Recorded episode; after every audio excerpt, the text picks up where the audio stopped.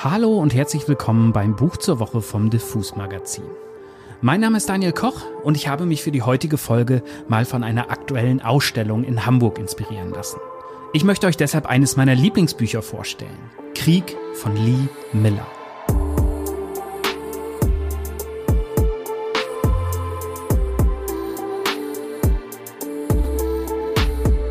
Lee Miller ist eigentlich eher als Fotografin bekannt. Einige ihrer besten Arbeiten werden gerade im Bucerius Kunstforum in Hamburg ausgestellt. Da findet man auch das Foto, das sie weltberühmt machte. Auf diesem Foto sitzt Miller in der Badewanne von Adolf Hitler in dessen Münchner Wohnung. Geschossen hat dieses Foto ihr Kollege David E. Sherman, den Miller wiederum danach auch in der Wanne fotografierte. Dieses inszenierte Bild ist natürlich ein Statement. Lee Miller hatte kurz zuvor das Konzentrationslager Buchenwald besichtigt. Und dieses Motiv war ein klares Fuck you an Hitler und an Nazi-Deutschland. Genau dieses Foto findet sich auch in dem Buch Krieg von Lee Miller, das es in einer schönen Taschenbuchausgabe vom BTB Verlag gibt. Der Band versammelt Reportagen und Fotos aus der Zeit unmittelbar nach dem Zweiten Weltkrieg. An dieser Stelle sollte ich aber erstmal ein wenig mehr über diese faszinierende Frau erzählen. Lee Miller war zuerst Model wollte aber von Anfang an eher hinter der Kamera stehen. Man sah die junge Amerikanerin vor allem in den Modestrecken von Vogue und Vanity Fair. Das kam nicht von ungefähr. Als Miller für ihr Studium nach New York zog, rannte sie einmal in Manhattan fast in ein viel zu schnell vorbeifahrendes Auto. Der Mann, der sie im letzten Moment zurückriss und damit das Leben rettete, war zufällig der Verleger von Condé Nast, jenem Traditionsverlagshaus, in dem Vogue und Vanity Fair bis heute erscheinen. Er war fasziniert von Millers eleganter Erscheinung und bot ihr spontan einen Vertrag als Model an. Aber Lee Miller wollte niemals bloß Motiv sein. Von ihrem Vater hatte sie schon als Kind gelernt, wie man fotografiert. Also strebte sie hinter die Kamera, knüpfte Kontakte, Freundschaften und auch Liebschaften in die Welt der Kreativen. Sie war zum Beispiel eine Weile mit dem Künstler Man Ray liiert. Sie lernte Pablo Picasso kennen, der sogar sechs Porträts von ihr malte. Später traf sie außerdem die französische Autorin Colette, eine der spannendsten Frauen der an spannenden Frauen nicht armen Literaturgeschichte. Die Reportagen und Fotos im Buch Krieg entstanden ab 1944. Lee Miller hatte sich damals um eine Akkreditierung als Militärkorrespondentin der Army beworben und war sozusagen als Embedded Journalist in entscheidenden Momenten des Krieges dabei. Sie machte allerdings nicht nur Fotos, sondern schrieb auch sehr persönlich gefärbte Reportagen für die Vogue. Lee Miller war nämlich der Meinung, dass auch die Welt des Glamours und der Mode mit der Realität des Krieges konfrontiert werden musste. Das Buch Krieg mischt diese Reportagen nun mit Fotos und Briefen zwischen ihr und der Redaktion. Lee Miller war eine neugierige, eine forsche, eine charismatische Frau, die viele Menschen für sich gewinnen konnte. Genau das macht diese Reportagen so besonders. Miller scherte sich nicht um Objektivität in ihrem Journalismus und sie fand immer wieder Wege, an gefährliche oder gut gesicherte Orte zu gelangen. Wie zum Beispiel Hitlers Privatwohnung, kurz nach der Befreiung in Anführungszeichen von München. Auch bei der Army erlagen viele ihrem gut eingesetzten Charme und nahmen sie nur zu gerne mit, selbst auf gefährliche Missionen. Lee Miller war so bei vielen entscheidenden Momenten des Kriegsendes dabei. Sie dokumentierte die Schlacht um Saint-Malo wo sie einen der ersten Einsätze von Napalm fotografisch dokumentierte. Lee Miller war bei der Befreiung von Paris dabei, wo sie kurz darauf die Autorin Colette besuchte. Sie berichtete vom ersten Zusammentreffen der US-Truppen mit der russischen Armee in Torgau. Sie schrieb über die Einnahme von Adolf Hitlers Berghof auf dem Obersalzberg. Und sie ging mit ihrer Kamera in die befreiten Konzentrationslager. Interessant ist in all ihren Texten vor allem ihr Blick auf die Deutschen – Sie hasste sie mit kalter Wut und spürte schon damals, was die Geschichte ja leider wenige Jahre später beweisen sollte. Viele Nazis kamen viel zu gut weg, obwohl sie Blut an den Händen hatten.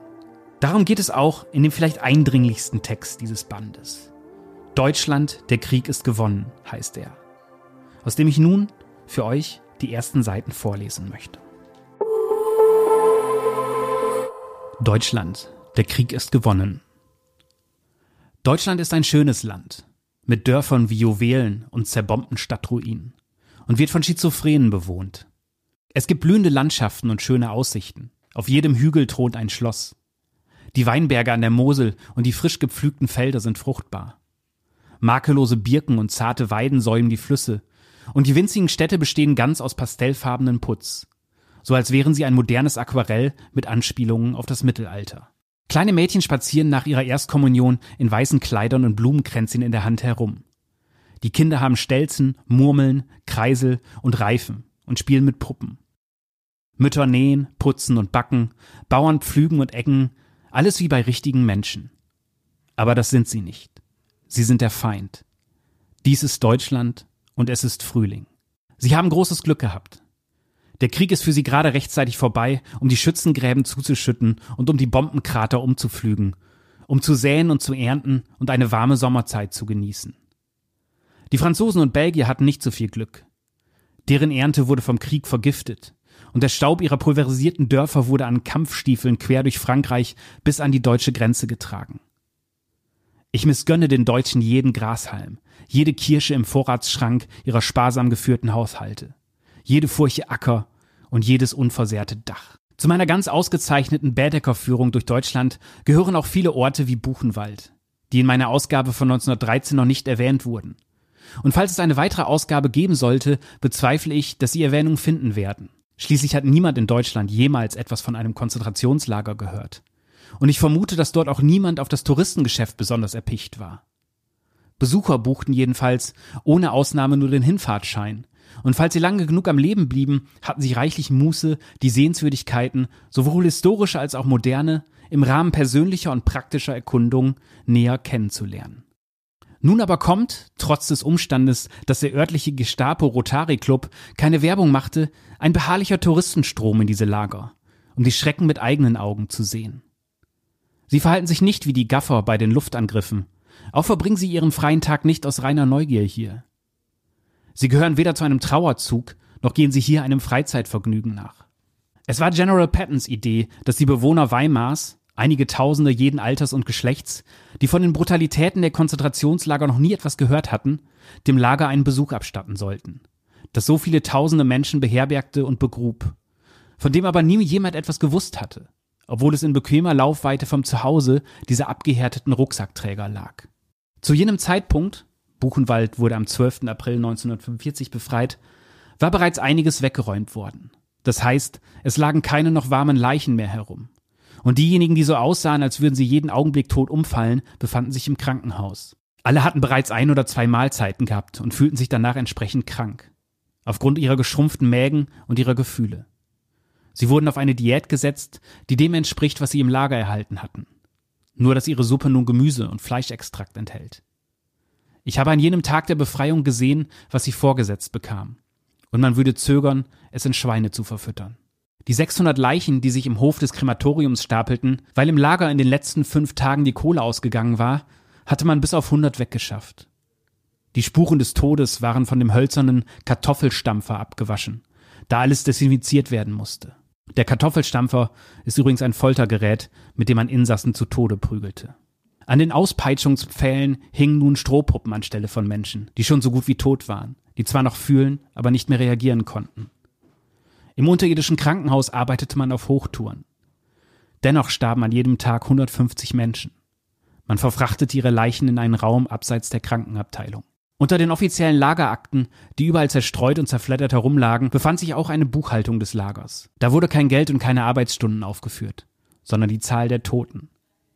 Seit Anfang dieses Jahres lag sie bei über 5000, fast 6000 monatlich. Das Blatt für April erfasste nur die ersten zwei Wochen und verzeichnete um die 600 Tote.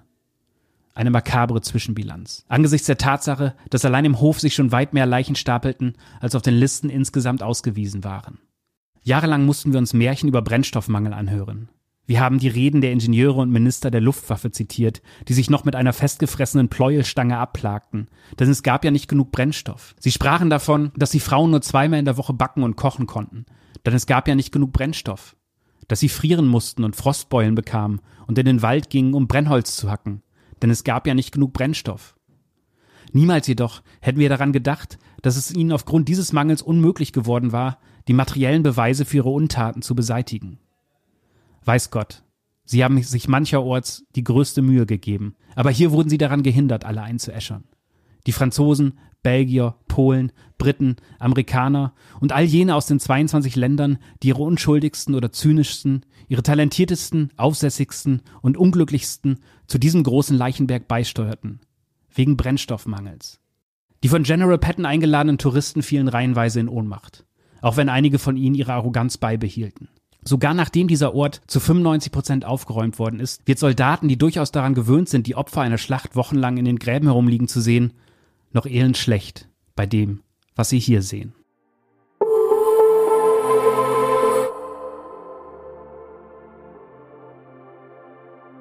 Das ist also der Sound von Lee Miller, die ebenso eindrücklich schreiben wie fotografieren konnte, wie ich finde. Es mag ein wenig seltsam klingen, wenn ich hier sage, dass so ein harter Stoff wie Krieg eines meiner Lieblingsbücher ist. Aber irgendwie ist das nun mal so.